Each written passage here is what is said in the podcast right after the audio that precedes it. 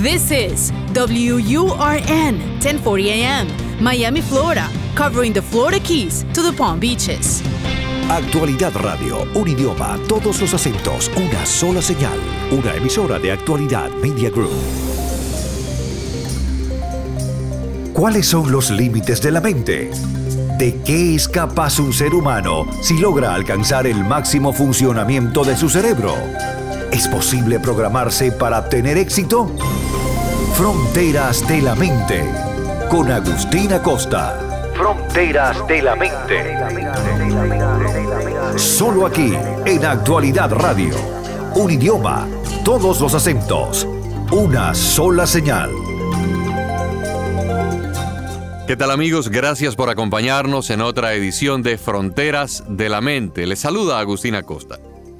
Las más recientes investigaciones de las ciencias bioquímicas y neurológicas han llegado a la conclusión de que el cuerpo humano es un flujo constante de miles de interacciones y procesos químicos y biológicos que conectan nuestras células, moléculas, órganos, fluidos, hormonas, enzimas y muchas cosas más a través del cerebro y hasta el propio sistema nervioso. Hasta recientemente se pensaba que todas estas incontables interacciones funcionaban como una secuencia lineal, pasando la información de manera muy parecida a como un corredor pasa el bastón al siguiente corredor durante una carrera de relevos. Sin embargo, los últimos hallazgos de la biología cuántica y de la biofísica han descubierto que, de hecho, existe un extraordinario grado de coherencia entre todos los sistemas vivientes, o sea, que están interconectados. Mediante exhaustivas investigaciones científicas se ha encontrado que en los sistemas biológicos funciona una forma de coherencia cuántica, mediante la cual se conoce como la emisión de biofotones. Lo que esto significa es que la energía metabólica se almacena en forma de excitaciones electromagnéticas y electromecánicas. Si cada célula está emitiendo este campo, resultaría que el sistema viviente completo es en efecto un campo de resonancia, un campo de energía luminosa. Por supuesto, una luz que no vemos porque ocurre a nivel intracelular. Y puesto que los sistemas vivientes se comunican por medio de biofotones, se infiere que en todo momento existe una intercomunicación prácticamente instantánea. Esto afirma el doctor científico William Popp, que es la base de la organización biológica coherente, a lo que él se refiere como la coherencia cuántica. Sin embargo, por mucho que estos científicos modernos avanzan en el campo de estudio de las células humanas y de las cadenas de proteínas que las integran, no solo no han podido responder una pregunta básica, ¿qué es la conciencia humana?, sino que se encuentran con un mundo realmente complicado, casi misterioso, el mundo de la conciencia. ¿Se trata de algo físico, algo medible o es totalmente inmaterial? Se trata de algo fuera del dominio de la física. Para responder a esas preguntas, Lucien Harding, un físico del Instituto Perimeter de Canadá, ha propuesto modificar sutilmente un experimento bien conocido en los laboratorios de física cuántica de todo el, el planeta para demostrar dónde es que están los límites, si es que existen, entre la mente y la materia. En concreto, el científico Hardy propone incorporar la conciencia humana a los instrumentos de medición de partículas subatómicas, los que están utilizando en este momento científicos en diferentes países, sobre todo en Europa, y de esa forma comprobar si los resultados de las mediciones se alteran de alguna manera con respecto a los que se obtienen normalmente. Si así fuera, los experimentos mostrarían cualquier desviación, por pequeña que sea, de lo que predicen las leyes cuánticas. Y estaríamos entonces ante la primera prueba de laboratorio que demuestre que nuestra mente es potencialmente inmaterial y ajena a la física conocida. Durante las últimas dos décadas, una serie de experimentos conocidos como la prueba de Bell han sido profusamente utilizados para confirmar las más extrañas propiedades de las partículas subatómicas, entre ellas el entrelazamiento cuántico, una acción casi fantasmagórica que ocurre a la distancia y que tanto incomodaba a Albert Einstein que por muchos años lo mantuvo buscando la explicación que nunca encontró. Ahora, el doctor Hardy propone llevar a cabo la prueba de Bell, pero acoplando a los instrumentos algo completamente nuevo, nuestra propia conciencia humana. Einstein descubrió la increíble propiedad según la cual, si dos partículas subatómicas están entrelazadas entre sí, cualquier cosa que le suceda a una será inmediatamente conocido por la otra, incluso si ambas están a una enorme distancia. Es decir, que de alguna manera que no comprendemos todavía, ambas partículas se comunican instantáneamente sin importar la distancia que haya entre ellas. Pero para que eso sea así, cualquier señal que atraviese el espacio entre las dos partículas tendría que moverse a una velocidad más rápida que la velocidad de la luz, lo cual, bajo la teoría de Einstein, tampoco es posible en nuestro universo.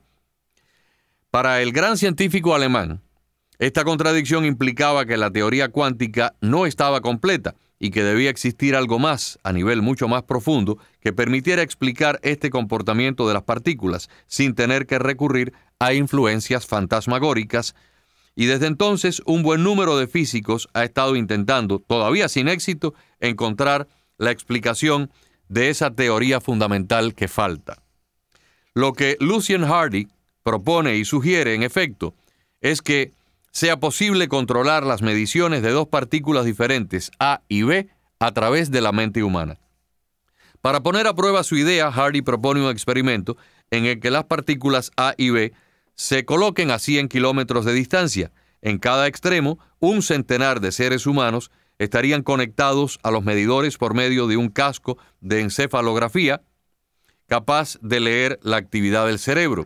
Las señales generadas de esta manera serían precisamente utilizadas para cambiar los ajustes de las mediciones en ambos lugares. La idea es llevar a cabo un número muy grande de mediciones sobre las partículas A y B y luego estudiar los resultados. Si la cantidad de correlación de las mediciones no coincidiera con las pruebas estándar, estaríamos ante una flagrante violación de la teoría cuántica y significaría además que las mediciones de las partículas A y B estarían siendo controladas por procesos perfectamente normales de la física. Sin embargo, si la mente humana fuera capaz de afectar la materia, entonces la voluntad humana podría ser utilizada y aprovechada para transformar nuestra realidad y propiciar nuevos estados materiales. O sea que tenemos un experimento que, si funciona de una manera, pues demostraría que la mente humana no tiene absolutamente nada que ver con la materia. Pero si funciona de la otra manera, pudiera abrir realmente un nuevo paradigma y pudiera indicarnos el poder de la mente sobre las cosas de la física. La mayor parte de los físicos no dudarían en afirmar que lo más probable es que al llevar a cabo el experimento no suceda nada especial. Sin embargo, opina Hardy, si alguien se anima a llevar a cabo este experimento y obtiene un resultado inesperado, entonces el premio sería enorme. Sería la primera vez que los científicos pondrían sus manos en el problema de la naturaleza de la conciencia. Amigos, y es que desde los mismos comienzos de la civilización, el ser humano se ha formulado preguntas que tienen que ver con estos aspectos intangibles de nuestra existencia, como son los sentimientos, dónde se almacenan los recuerdos, qué ocurre cuando oramos a Dios, porque algunas personas son capaces de tener premoniciones que luego se cumplen. ¿Por qué es que hay gente que puede profetizar el futuro? ¿Cómo se explica el fenómeno de aquellos que experimentan una muerte clínica y luego resucitan para contar historias fascinantes? Qué agradable es saber que en, en, los centros de investigaciones más serios del planeta hay científicos en este momento que ya han comenzado a estudiar la integración de la materia y el espíritu de lo invisible y lo visible. El pensamiento humano necesita un nuevo modelo compatible tanto con la ciencia moderna como con las enseñanzas espirituales. Un nuevo modelo que edifique al ser humano y la conciencia dentro de este universo energético que cada día descubrimos más y más. Sin embargo, esta necesidad no exige que descartemos lo aprendido hasta ahora, ¿no? Al contrario, no solo requiere que trabajemos con nuestro conocimiento básico actual, sino que también expandamos estos recursos para que nos ayuden a movernos hacia nuevos paradigmas de pensamiento en lo concerniente a la conciencia humana y a los procesos que operan dentro del ser humano. En el momento actual de desarrollo de las ciencias y las nuevas tecnologías, contamos con la ayuda de análisis cada vez más refinados y de nuevos descubrimientos emergentes que están haciendo evolucionar los parámetros de nuestro pensamiento. Es probable que la próxima etapa de las ciencias se centre en nuestra comprensión de la conciencia y de cómo estamos íntimamente conectados con cada uno de los otros seres humanos y también con el medio ambiente energético donde nos desenvolvemos. a partir de estudios científicos recientes. Por ejemplo, hemos descubierto que cada uno de nosotros transporta en sí mismo alrededor de 100 mil millones de ordenadores celulares bioeléctricos que filtran y en última instancia interpretan lo que vemos y lo convertimos en nuestra realidad. La mayor parte de esos 100 mil millones de neuronas se estableció el mismo día que nacimos, con alrededor de 250 mil neuronas creadas por minuto durante el tiempo en que nuestro organismo se formó en el vientre materno. La investigación emergente en las ciencias cuánticas arroja nueva luz sobre el funcionamiento de la mente humana, del cerebro, de la conciencia, así como de nuestro sistema nervioso y de nuestro diseño genético, o sea, lo que llamamos el ADN. Dicha investigación está demostrando que cada día existe una relación, una coherencia entre nuestra biología, nuestra psicología y nuestro campo energético de conciencia. Por ello, podríamos decir que estamos al borde de una posible evolución cuántica de la especie humana. También sería razonable decir que ya existen nuevas generaciones de personas que, como agentes evolutivos de cambio, manifiestan síntomas transformacionales. Y como en cualquier cambio evolutivo, antes de que el mismo se extienda con mayor amplitud, surgen siempre comienzos inaugurales por aquí y por allá a medida que se van desarrollando. Es justo decir que nuestra civilización global se encuentra en este momento en una encrucijada crítica de desarrollo. Por tanto, se hace imperativo que nuestras facultades de percepción se orienten a favor de crear un mayor potencial de transformación evolutiva de nuestra conciencia. Creemos que programas como este, esta cantidad de conocimiento tan grande que se ha colocado a través de la Internet, la, cantidad tan grande de científicos que hoy se dedican a estas investigaciones, pues por supuesto ayudan a que ciertas personas tengan a su alcance el nuevo conocimiento que les permita tal vez una superación en estos terrenos de la espiritualidad. En la actualidad, nuestras sociedades, sobre todo las occidentales, se han desarrollado con una poca capacidad de lo que es la evolución consciente.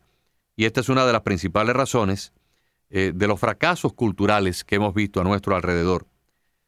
Somos una sociedad altamente materialista, pero carente de un análisis y de una investigación sobre nuestro espíritu, sobre nuestra conciencia y sobre todo de cómo eh, los aspectos de la espiritualidad eh, han sido durante los últimos 200 años ignorados, en algunos casos vilipendiados o burlados por la llamada ciencia materialista. En nuestra época, en nuestra época materialista, existe una tendencia a descartar las inquietudes del espíritu. Y muchas personas los tildan como un reino de fantasía. La ciencia ha sido muy culpable de esto, pues ha estado siempre dispuesta a burlarse de aquellos que han traspasado los umbrales puramente materialistas para adentrarse en el campo de la espiritualidad. Pero del mismo modo, las personas con inclinaciones espirituales a menudo descartan también a la ciencia como si fuera inadecuada para guiarlos hacia un nuevo futuro. Aún así, una enorme cantidad de nuestras energías se ha canalizado hacia la creación de un mundo inestable y radicalmente polarizado. Sin embargo, lo que se requiere es una reconciliación de los científicos y los humanistas, una combinación de investigación y energía para estimular una comprensión integral progresiva de la trayectoria evolutiva de nuestra especie.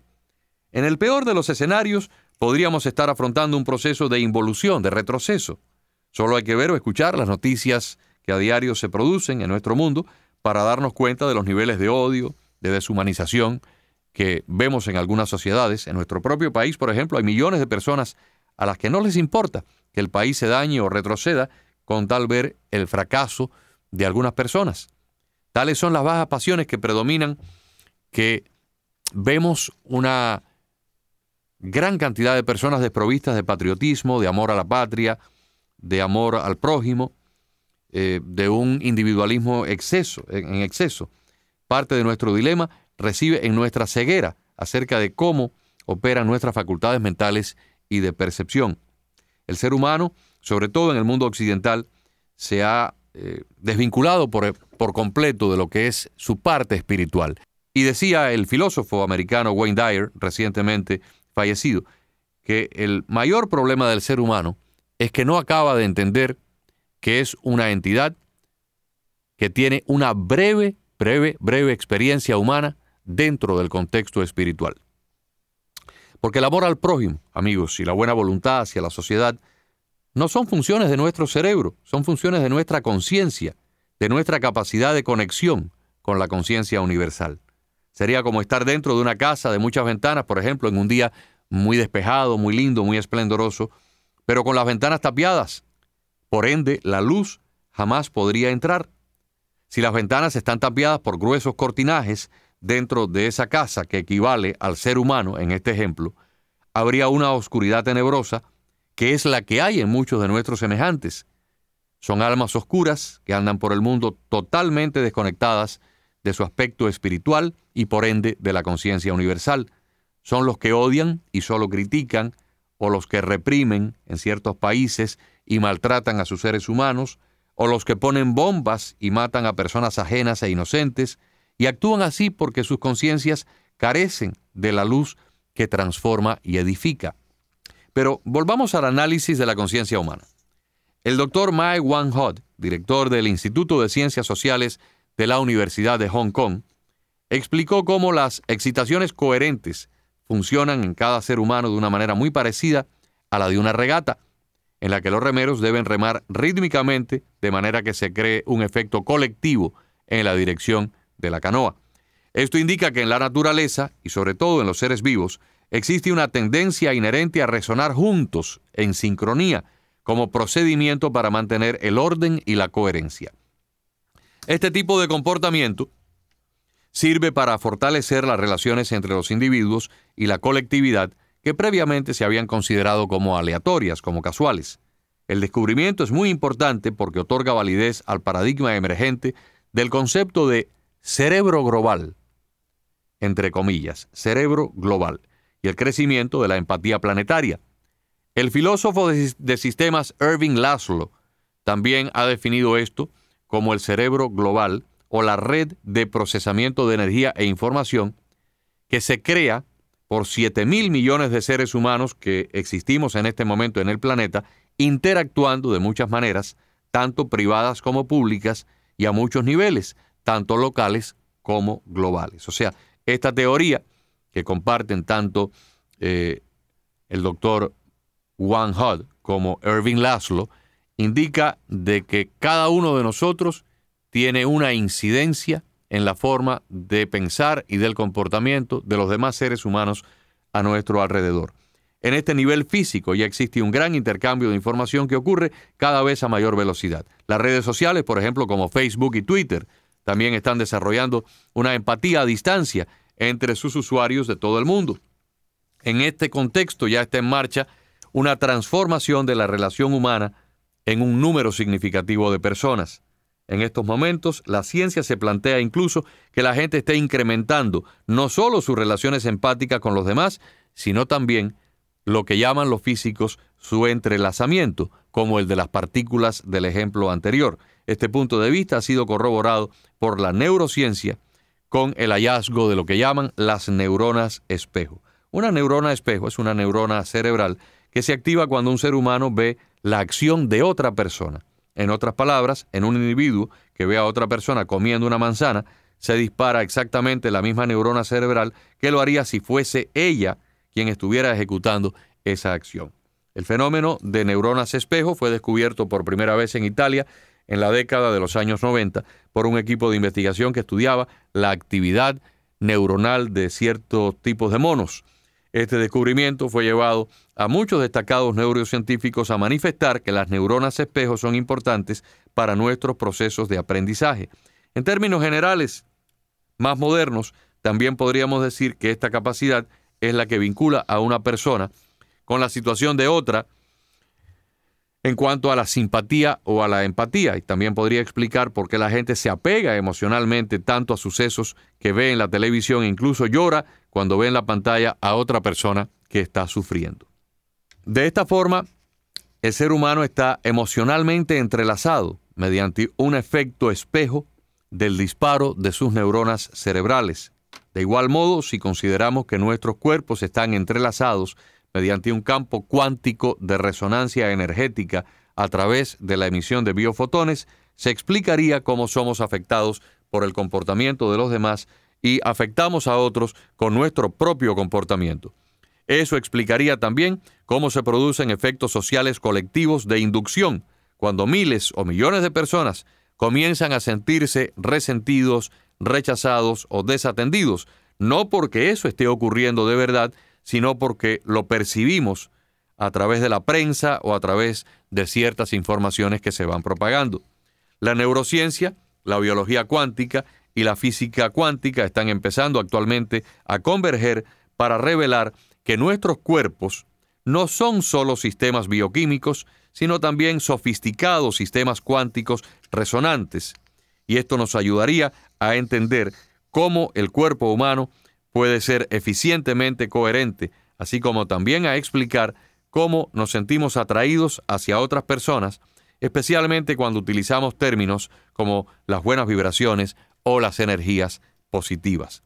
Esta nueva comprensión del campo de la información cuántica también da la credibilidad a la existencia de las percepciones extrasensoriales y otras capacidades hasta ahora nunca investigadas. Si los científicos continúan profundizando en este campo, pudieran tal vez explicar cómo hay personas que tienen premoniciones de eventos futuros que luego terminan ocurriendo, o cómo hay personas que pueden profetizar efectos políticos, situaciones que van a ocurrir de desastres naturales en otros países, en otros lugares del planeta, y que luego terminan teniendo la razón. Esta nueva compresión, esta nueva investigación científica pudiera responder muchísimas cosas que hasta ahora para el ser humano han permanecido en el misterio. La conciencia humana no solo es empática gracias a una relación con otros campos mentales, sino que continuamente eh, es y está transmitiendo y recibiendo información. Sin embargo, hasta recientemente, la moderna ciencia materialista se había enfocado solo en las evidencias físicas duras y aún está lidiando con las complejidades de la mecánica cuántica. Pero poco a poco se van incorporando nuevos científicos, nuevos centros de investigación, nuevas universidades y pues nuestro trabajo acá cada fin de semana será traerles a ustedes estas eh, investigaciones que abren nuevos horizontes para entender el tema de la conciencia, del comportamiento humano, de nuestro cerebro, de nuestra mente y también de nuestro espíritu. A la mayoría de nuestras mentes modernas se les ha negado el funcionamiento pleno de su cerebro izquierdo-derecho y se les ha arrastrado hacia un funcionamiento racional, estrictamente racional, que actúa de manera mecánica, lineal, competitiva, restringida. El cerebro derecho, o sea, el hemisferio derecho, abstracto, con su mundo mágico de pensamientos creativos, visionarios, el cerebro que han utilizado los artistas a través de los siglos, se ha marginado y se ha mantenido relegado. Gran parte de la actividad del cerebro derecho, sin embargo, fue fuente de la sabiduría de sociedades primitivas, de los indígenas, de prácticas esotéricas antiguas, de tradiciones de pueblos, eh, sobre todo orientales, similares al pensamiento materialista occidental que procuró ignorar durante mucho tiempo este tipo de cosas. A menudo nuestro entrenamiento intelectual nos ha condicionado a considerar esas prácticas como mágicas, primitivas, bárbaras, atrasadas y no merecedoras de otra cosa que el ridículo. Sin embargo, aquellos de nosotros que pertenecemos al occidente civilizado, con nuestro hemisferio izquierdo dominante y que hemos vivido en el mundo cotidiano de las cosas materiales y de las cosas visibles y externas, pues ahora nos encontramos con que la ciencia se está encaminando hacia nuevos eh, horizontes que para muchos son verdaderamente revolucionarios. Por muchos años se nos dijo que lo que no vemos es porque no existe. La ciencia de la materia trató de opacar y ridiculizar a los que trataron de adentrarse en el campo del espíritu. Aún hoy día se nos enseña que existimos como fuerzas separadas, como islas en un océano caótico de impactos físicos y naturales, y el antojo de influencias, pues, nos hace que tratemos de encontrar algo que hasta ahora sabemos o pensamos o sentimos que existe, pero que nunca hemos podido entender. La biología cuántica, sin embargo, ha mostrado que el cuerpo humano despliega un nivel increíble de coherencia a través de nuestro propio código genético, de esos ácidos dexorribonucleicos que conforman lo que llamamos el ADN y por lo tanto del sistema nervioso humano. Un campo que cada vez más se acerca a la conciencia, un campo que cada vez más se interrelaciona con lo que pudiéramos llamar el alma o el espíritu. Una constante interacción de los microtúbulos celulares de los cuales hablábamos la semana pasada con las energías procedentes del universo pudieran explicar la interconexión de nuestro organismo puramente celular, físico, material, con ese mundo invisible, el mundo del espíritu. Nuestra estructura bioquímica está compuesta de una confluencia de energías totalmente entrelazadas, o por lo menos así lo indican las últimas investigaciones, y funciona como un campo no local dentro y alrededor del cuerpo humano. Más aún, el ADN es una estructura que emite biofotones, o sea, emite luz a nivel intracelular, y esto nos conduce a una nueva comprensión del universo cuántico.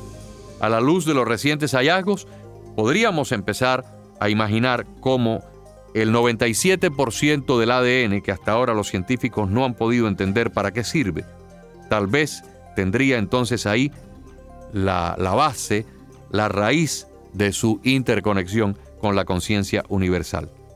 Es probable que eh, estas nuevas investigaciones en los próximos años nos cambien radical y por completo nuestra forma de entender la naturaleza humana. Quiero concluir el programa con una invitación para que cada oyente profundice un poco en el desarrollo de su ser y aprovechando la vasta información disponible hoy día a través de la Internet, se ponga al día de los fascinantes y revolucionarios descubrimientos que se van logrando en el entendimiento de quiénes somos, de dónde venimos, por qué estamos aquí y sobre todo hacia dónde vamos. Solo alcanzaremos nuestro máximo potencial humano el día que podamos dar respuesta a cada una de estas preguntas sin ningún lugar de equivocaciones. Mientras tanto, y desde este humilde programa, continuaremos escudriñando las fronteras de la mente. Solamente me queda despedir de cada uno de ustedes eh, hasta la próxima semana e invitarlos a nuestra próxima edición por esta misma emisora Actualidad 1040 AM. Fronteras de la mente con Agustina Costa. Fronteras de la mente.